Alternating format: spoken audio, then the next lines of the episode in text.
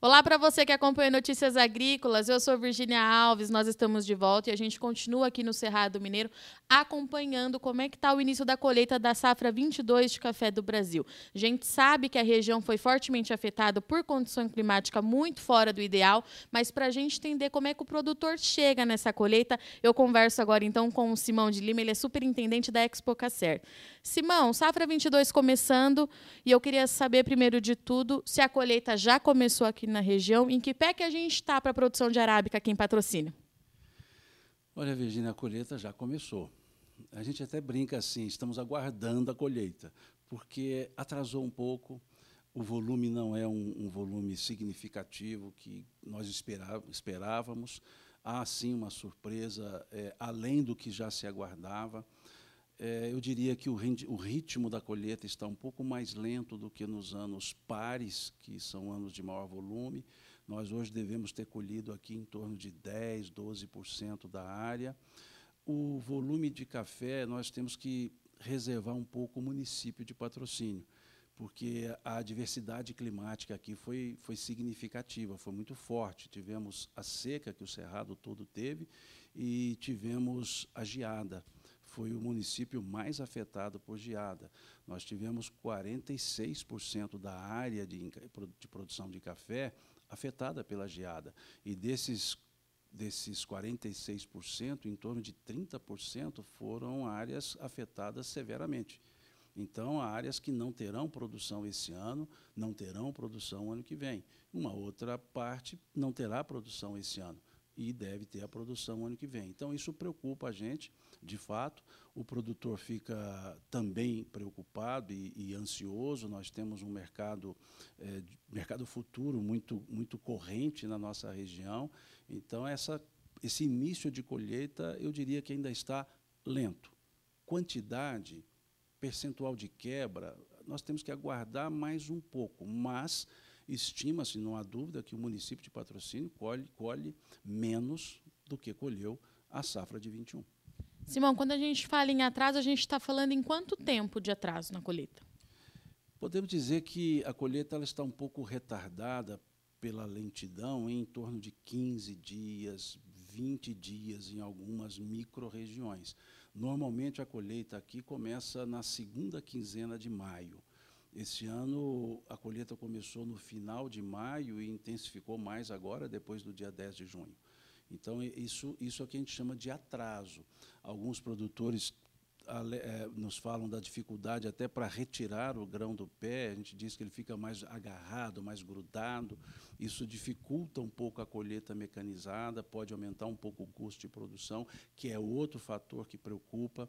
As pessoas veem o preço de mercado dizendo: olha, o preço está ótimo. Se olharmos, olharmos somente o preço, sim, mas quando comparamos ao custo de produção, considerando a produtividade pequena que nós teremos aqui no Cerrado, estima-se em torno de 26 a 29 sacos em média aqui no Cerrado, é, nós veremos que o custo está muito próximo ao preço, o que não faz com que seja um preço tão agradável quanto as pessoas possam imaginar.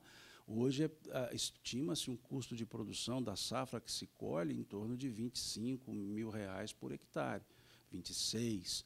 Se você considerar a produtividade média de 26 sacos, nós estamos falando então em torno de mil reais, 900 mil reais o custo. Para quem vai produzir 22 sacos, há produtores com 16, 17 sacos por hectare em produção.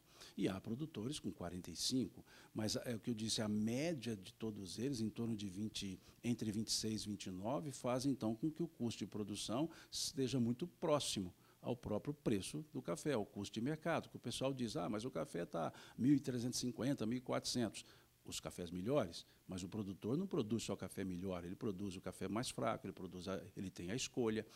Então, o preço médio de uma venda de café não, não, não atinge esse 1.350, 1.400 médio. Isso vai trazer para valores mais baixos, muito próximo ao custo de produção, e para aqueles que têm a frustração de safra, o custo de produção maior do que o próprio preço de venda. Simão, esse custo de produção é em uma média de 25 mil por hectare. Ele é quantos por cento mais caro quando a gente compara com os anos anteriores? É possível fazer essa conta? Grosso modo, nós podemos dizer 60% acima. Porque você, normalmente teríamos aqui em torno de 15 mil por hectare, mais ou menos, 14, 16, estamos falando 25, 26, 24. Então, nós podemos falar, comparando 25 para 15, seria um aumento de em torno de 60%. Então, a gente está falando de uma safra frustrada em tamanho e pelo menos 60% mais caro, principalmente para aquele produtor que foi o mais atingido é, pelas condições climáticas, é isso? Em tese, sim, em regra, né? ou seja, como um fator médio. Vai, há produtores com condições melhores, mas há aqueles com condições piores. Então, em média, sim. Então, é, agora, quando nós falamos cerrado, eu, o patrocínio foi mais afetado. O cerrado, como um todo, estima-se que 20% ou 22% da área foi afetada com geada. Mas nós temos que observar que não é só a geada o problema climático. A seca ela, ela também foi um fator significativo. Nós tivemos uma florada que se esperava muito mais. A, a florada que abriu eh, não gerou a quantidade de frutos que se esperava. Então, hoje nós percebemos a árvore com menos fruto. O pessoal diz assim: não tem café na árvore, é força de expressão. Quer dizer, tem um pouco café na árvore. Então, de fato, isso, isso, isso está sendo verificado. Né? Há menos café. Agora, temos regiões do Cerrado que tivemos, não tivemos o problema da geada, mas a seca afetou. E a seca acaba sendo algo que aparece depois. A geada você a vê assim que ela acontece e já, já consegue dimensionar o estrago. A seca é só quando você vai realmente colher o café que você vê o efeito dela. E quem que é o grande vilão dessa alta do custo, Simão? É um conjunto de fatores, é fertilizantes, é mão de obra, colheita é, em menor escala, colheita acaba sendo mais cara. O que, que justifica esse 60%? Nós tivemos aumento significativo na, em fertilizantes. Há estudos mostrando que só em fertilizante é é, pode variar de 9 a 11 mil reais o hectare, o custo de produção. Então você vê, se você observar que fertilizante ele teve, teve alguns, alguns momentos que ele chegou a ficar três vezes mais caro do que na safra anterior, já dá para perceber isso. Nós tivemos problema de combustíveis, o óleo diesel, porque o produtor utiliza isso muito nas suas máquinas, energia elétrica, outro fator muito significativo. Né? Então, é uma soma de, de fatores, os defensivos não ficaram muito atrás. E, e, é que se lembrar que a grande parte da, da, do adubo, do fertilizante adquirido, já estava com esse sobrepreço. Preço. Ah, nós começamos com 2,300 a tonelada, chegou-se a 9 mil, 9 e pouco a tonelada. Então, dá para dimensionar o impacto. Então, por mais que aumente o café, também se aumentou. A questão cambial, ela afeta diretamente o, os insumos, porque o café ele não é precificado em dólar, o café é referenciado em dólar. Agora, os insumos são precificados em dólares. Então, os, os insumos são X dólar por tonelada. O café é uma referência. Né? Você tem Nova York, mas você tem os diferenciais. Então, é, é isso é que impacta muito. E não impacta na proporção inversa.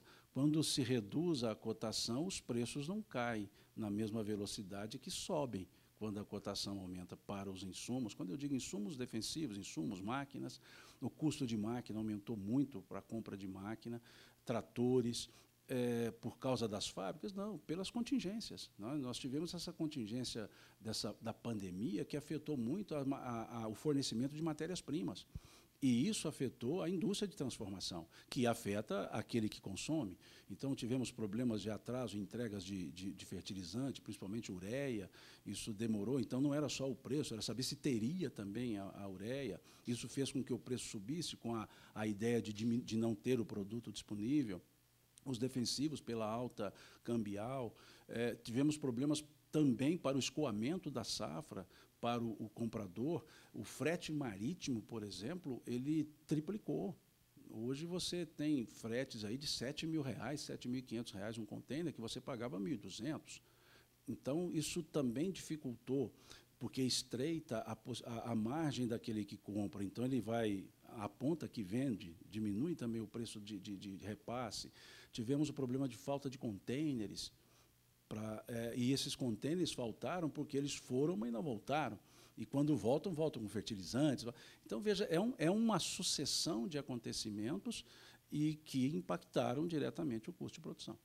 E, Simão, para a gente encerrar, é, eu estou notando uma dificuldade muito grande a gente entender o volume dessa safra. Não é uma particularidade é, aqui do Cerrado, a gente vê isso em todas as regiões. Você já mencionou que o volume colhido ainda é muito baixo, é, mas eu queria entender por que, que a gente está quebrando tanta cabeça para entender o tamanho da produção desse ano. A gente já sabe tudo isso que aconteceu, mas o que está dificultando?